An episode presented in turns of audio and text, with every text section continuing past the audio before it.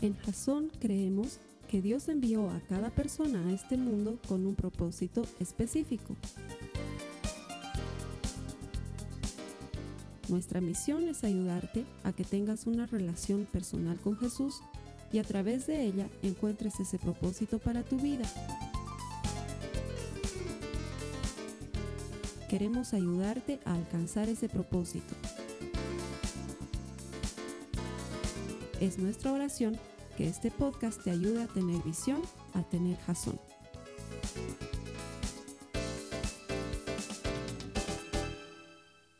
El mensaje de la semana pasada hacía la pregunta, ¿quién es ese niño? Aprendíamos que Jesús no se había quedado como niño, obviamente, aunque en el imaginario cultural y popular muchas veces la época navideña lo trae a nuestro recuerdo como un niño, pero no se quedó como niño, sino que ese niño tenía que venir como niño para transformarse, para, no transformarse, para demostrar, para cumplir la profecía, para traer sobre sí mismo el, cumplimiento de la profecía que decía que Él tenía que dar su vida por nosotros. Él es el Cordero de Dios que quita el pecado del, mundo. Él no se transformó, estoy utilizando un término incorrecto, Él no se convirtió en nada. Él sencillamente vino como niño porque tenía que ser de esa manera, tenía que entrar como uno más a este mundo para llegar a cumplir en sí mismo la profecía, ser el Cordero de Dios que quita el pecado del mundo. Y entonces así ser el mayor regalo que es para ti. Él es el mayor regalo, Él es el mayor regalo y lo es para ti. Hoy vamos a seguir adentrándonos en estas costumbres navideñas. El mensaje de hoy se llama ¿Quién es ese hombre? Inevitablemente en Navidad, pues muchas cosas están relacionadas con los regalos y hay tres tipos de personas en cuanto a regalos. Has debido notarlos. Están el tipo número uno. Son aquellas personas que van a tratar de expresar algo a través del regalo que te van a entregar. Van a pasar mucho tiempo eligiéndolo y quizás gasten no mucho dinero, pero sí mucho de ellos, tal vez en tiempo, tal vez en sus propios recursos para darte algo.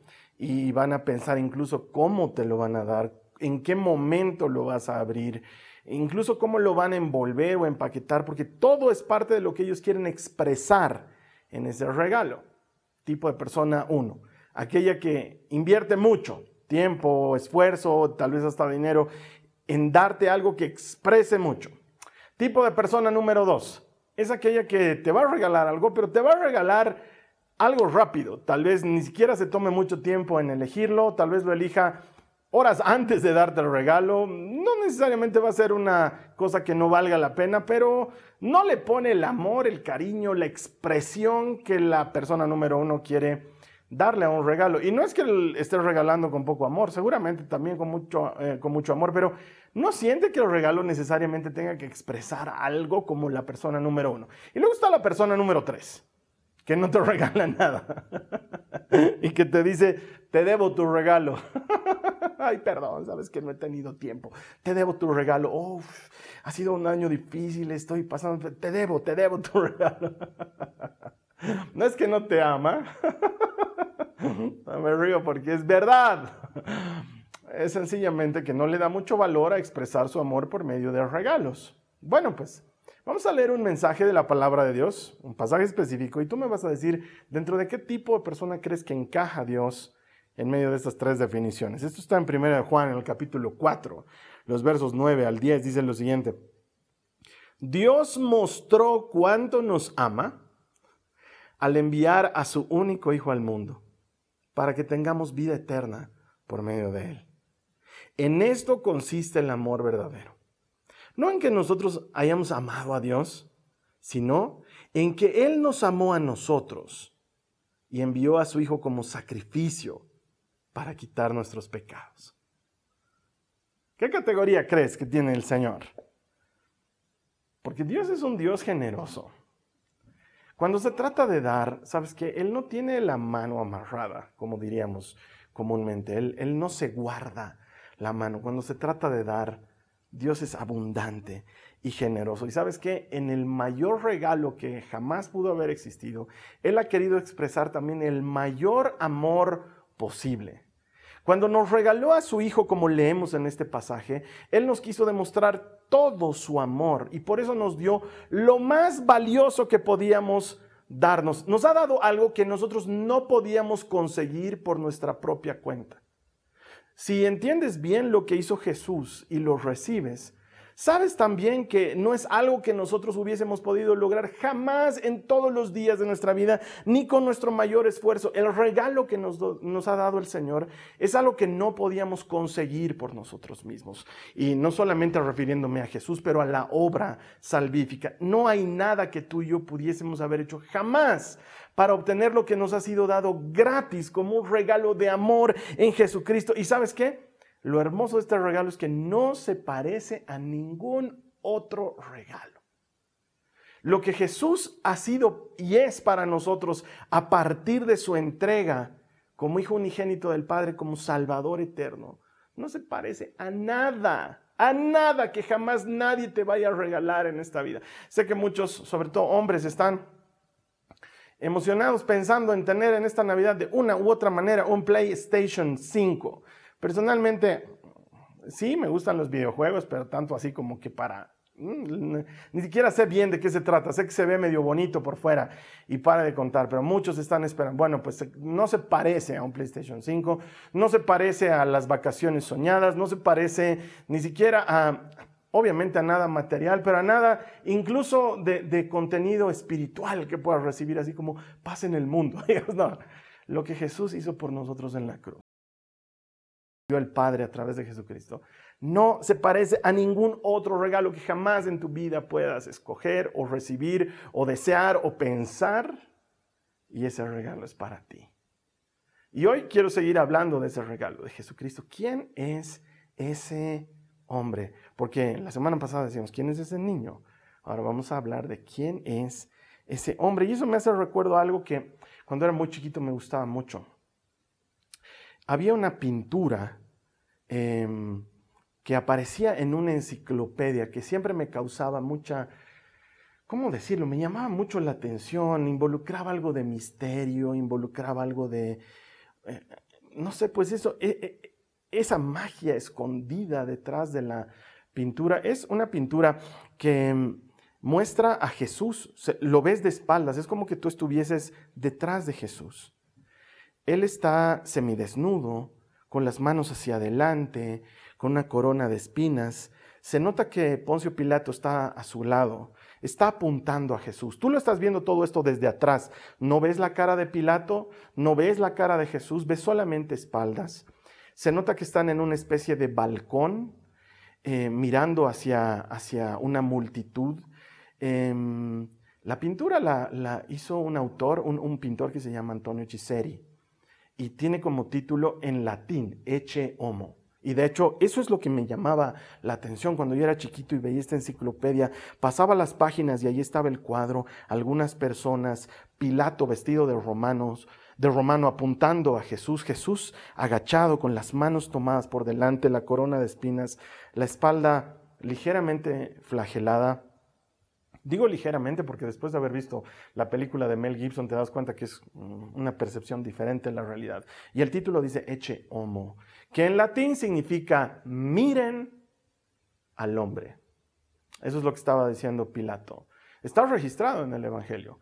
Después de haberlo azotado, Pilato tiene la esperanza de que los judíos no quieran crucificarle él piensa que haberlo azotado, haberlo latillado, haberlo golpeado es suficiente castigo para este hombre que en su criterio no merecía la muerte. Lo presenta delante de la multitud porque va a ser mm, impactante ver a Jesús de esa manera. ¿Sabes qué? Eh, este cuadro de, Antonio Chiseri no lo termina de registrar en, en la profundidad y en lo duro, en lo feo de lo que estaba viviendo Jesús, porque la esperanza de Pilato está en mostrarles al hombre, he aquí el hombre, miren al hombre, está destruido. Eso es lo que él está queriendo decir. Está, está lacerado, está lastimado. El castigo que ha recibido es por demás, mírenlo.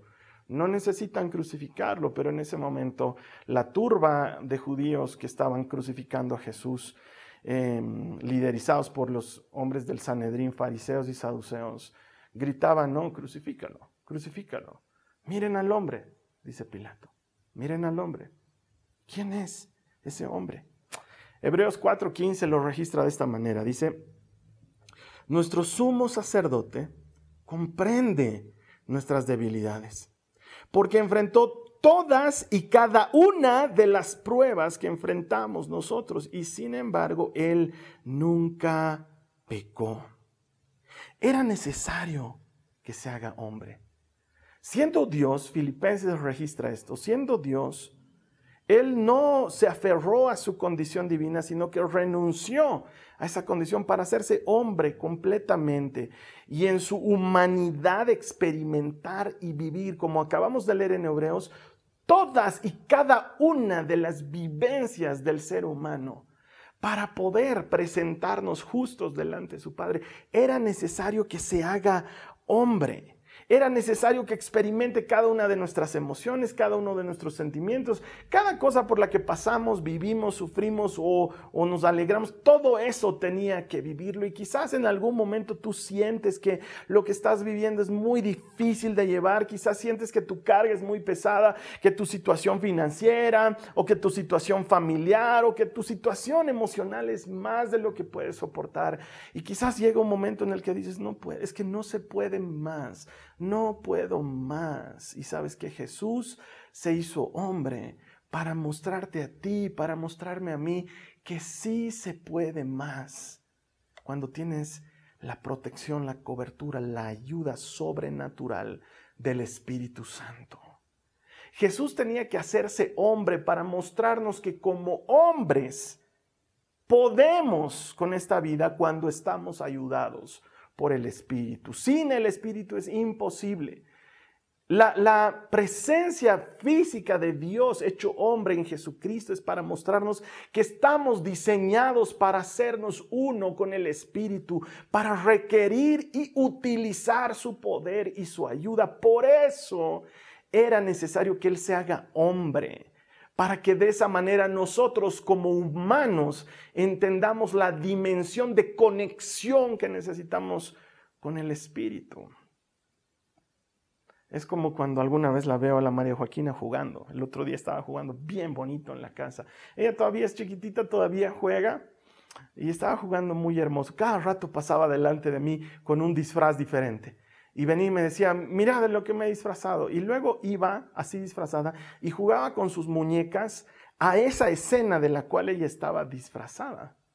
De alguna manera lo que ella estaba haciendo es querer ser en ese momento ese personaje de fantasía, identificarse con ese personaje y hacer y vivir en ese momento lo que esos personajes que ella tanto ama, de manera que por un instante ella sea un poco esas muñecas. Y eso es lo que hizo Jesús. Quiero que lo mires por un momento. Mira al hombre. Míralo reír con los niños reír a carcajadas, muy lejos de esa idea del Jesús de las películas de cuando yo era chico, solemne y serio, dejad que los niños vengan. No, era abrazado de ellos y diciendo, déjenlos acercarse y, riendo con ellos y restaurándoles la identidad perdida que tenían como si fuesen animalitos del campo. No, él abrazándolos y recibiéndolos, riendo con ellos. Míralo comer con sus amigos disfrutar genuinamente de una comida, no como un ser extraterrestre que, bueno, come por guardar las apariencias delante de los demás, pero que realmente no necesita comer. No, Jesús comía de verdad y, pasaba momentos agradables con sus amigos y seguramente bromeaban mientras estaban comiendo. Estoy seguro que él tenía una comida favorita, algo que realmente disfrutaba más que las demás cosas, probablemente el higo, no tengo idea, pero eh, míralo, comer con sus amigos, míralo pasar tiempo así, míralo sentir sed en la cruz. Está crucificado y grita, tengo sed. Y claro, alguien me dirá, eso lo dice para que se cumplan las escrituras, pero ¿sabes qué? Es que tenía sed. Es que después de todo lo que había vivido, sin dormir toda la noche, como se dice vulgarmente entre Herodes y Pilatos, porque así lo llevaron de un lugar a otro y azotado y golpeado y deshidratándose, Jesús siente sed, tiene sed, como tú, alguna noche que despiertas fatigado por el calor de la noche y buscas tomar algo, tal vez tienes algo, yo tengo siempre una botella de agua en mi velador. Jesús sintió sed. O mira, míralo abrazar, mira, mira al hombre abrazar a su mamá con complicidad, porque ella sabe que Jesús va a hacer lo que le está pidiendo. Y Jesús sabe que quizás no es el momento oportuno para mostrar su poder y para enseñar su misión, pero lo hace.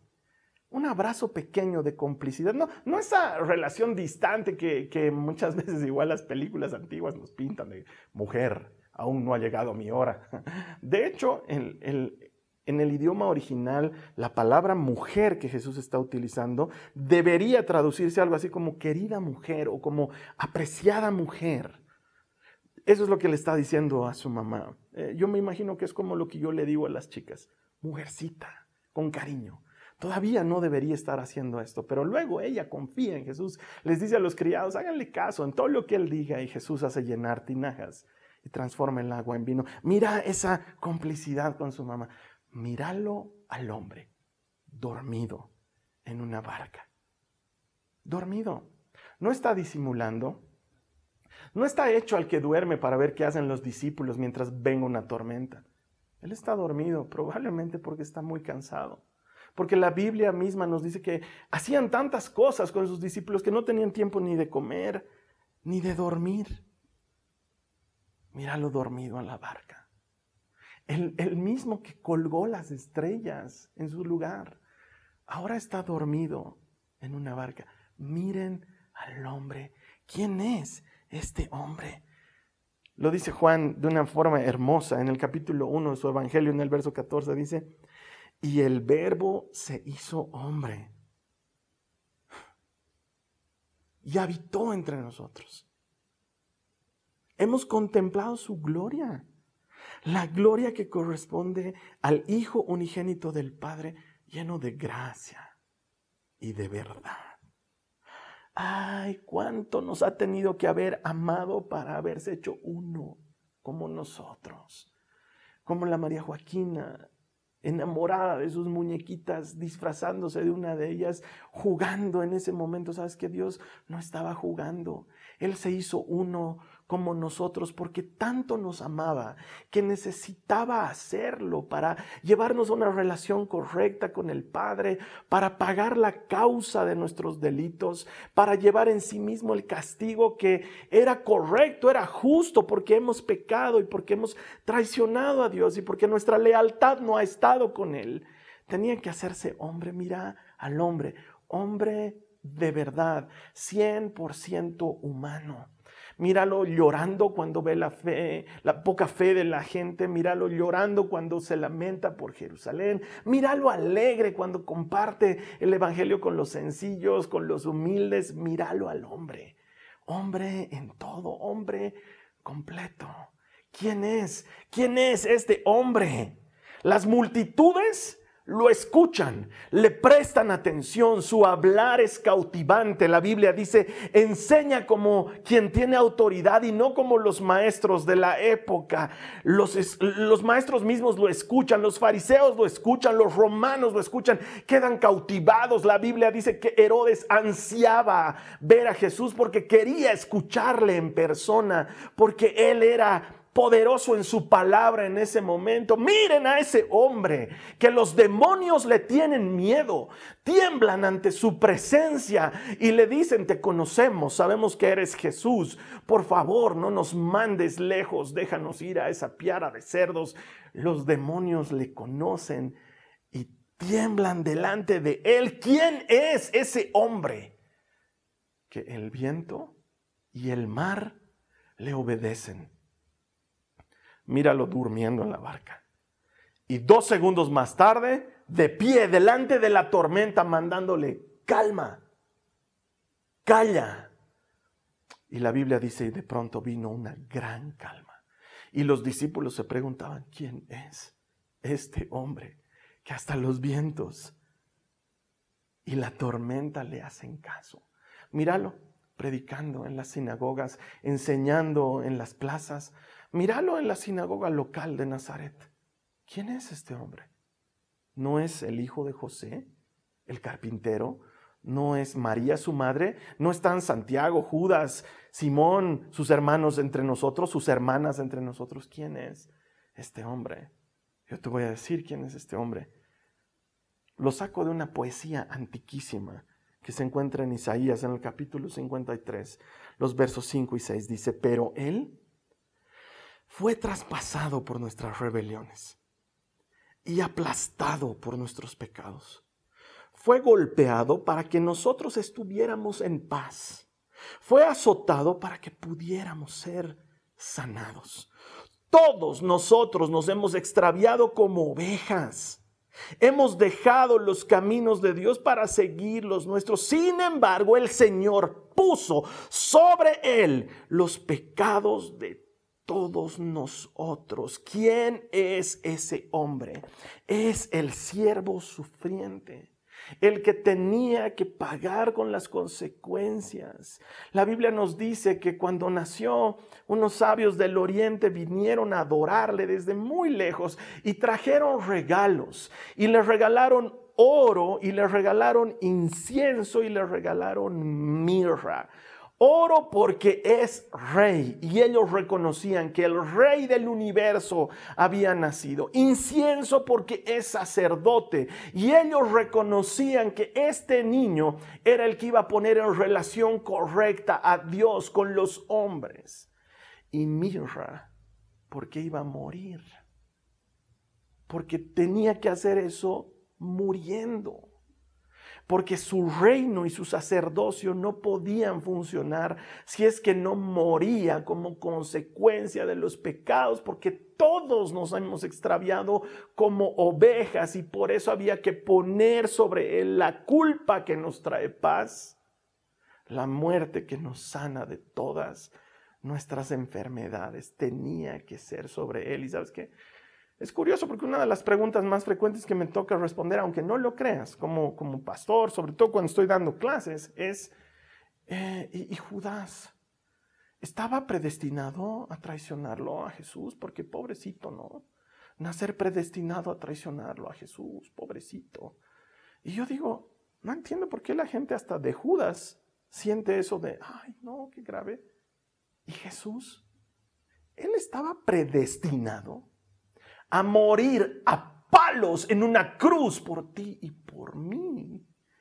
Si hay alguien que debería movernos nuestra fibra más íntima es el Cordero de Dios. Miren ese hombre que ha venido para sacrificarse por los que creen y por los que no creen también para que algún día crean. Por los que lo rechazan también. ¿Quién es ese hombre cuya misión era morir? Es el siervo sufriente del que acabamos de leer. Para que tú y yo no tengamos que sufrir las consecuencias eternas del juicio que merecemos, miren a ese hombre. Tuvo que venir como hombre. Porque no te engañes, hermana, hermano. Lo que hizo no lo hizo como Dios lo hizo como hombre. Un hombre tenía que pasar por eso, un humano tenía que pasar por eso y Jesús fue el que pasó por eso. Pero no te equivoques, Él es mucho más grande que eso todavía. ¿Te acuerdas que la semana pasada hablábamos del Cordero de Dios? Una figura recurrente además en Apocalipsis, te he dicho varias veces, aparece ahí como un cordero degollado. Jesús aparece ahí como un cordero degollado, pero no es la única imagen. De hecho, la imagen final no prescinde de la idea del Cordero, sino que la amplifica y la vuelve completa. La imagen final de Jesucristo es la siguiente. Es un jinete que está sentado sobre un corcel blanco, majestuoso, imponente. Sus ojos son fuego, llamas encendidas. Sobre la cabeza tiene muchas coronas su boca, dice, es una espada aguda de dos filos y toda su vestimenta está cubierta de sangre. No es la sangre de sus enemigos, no es sangre de quienes él ha degollado, está cubierta de su propia sangre. Ahí está el cordero, pero ahora lo ves como un jinete majestuoso. Y está vestido de blanco, con manchas de sangre. ¿Sabes que No te lo imagines con una túnica. No creo que sea así la vestimenta. Yo pienso que es más una especie de un uniforme militar, como esos uniformes camuflados que tienen los militares, solamente que las manchas aquí son manchas de su propia sangre porque murió pero ahora está vivo. Fue sacrificado, pero venció a la muerte y al pecado. La tumba no pudo retenerlo y en su muslo, y por eso te digo que no creo que sea una túnica, sino que tiene que ser un uniforme, en su muslo lleva un título escrito que dice, Rey de Reyes y Señor de Señores. Mira al hombre. Él vuelve como rey y lo estamos esperando. La tumba no pudo contenerlo, la muerte no pudo tragarlo. Él venció a la muerte y al pecado. Mira lo que dice Juan en el capítulo 10, los versos 17 y 18 dicen, el Padre me ama porque sacrifico mi vida para poder tomarla de nuevo. Nadie puede quitarme la vida sino que yo la entrego voluntariamente en sacrificio, pues tengo toda la autoridad para entregarla cuando quiera y también para volver a tomarla. Esto es lo que ordenó mi padre, ah, mi hermano, mi hermana. Ningún pobrecito, ningún lo mataron los judíos, lo mataron los romanos. No, nadie toma mi vida, dice. Yo la doy voluntariamente.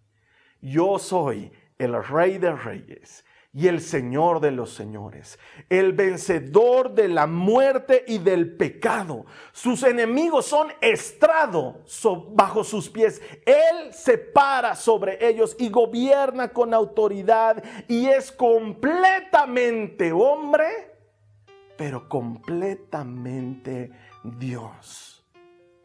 El Padre quiso que toda la presencia de su divinidad habite en Jesucristo. Y sin embargo, se hizo hombre, humilde, obediente hasta morir en una cruz.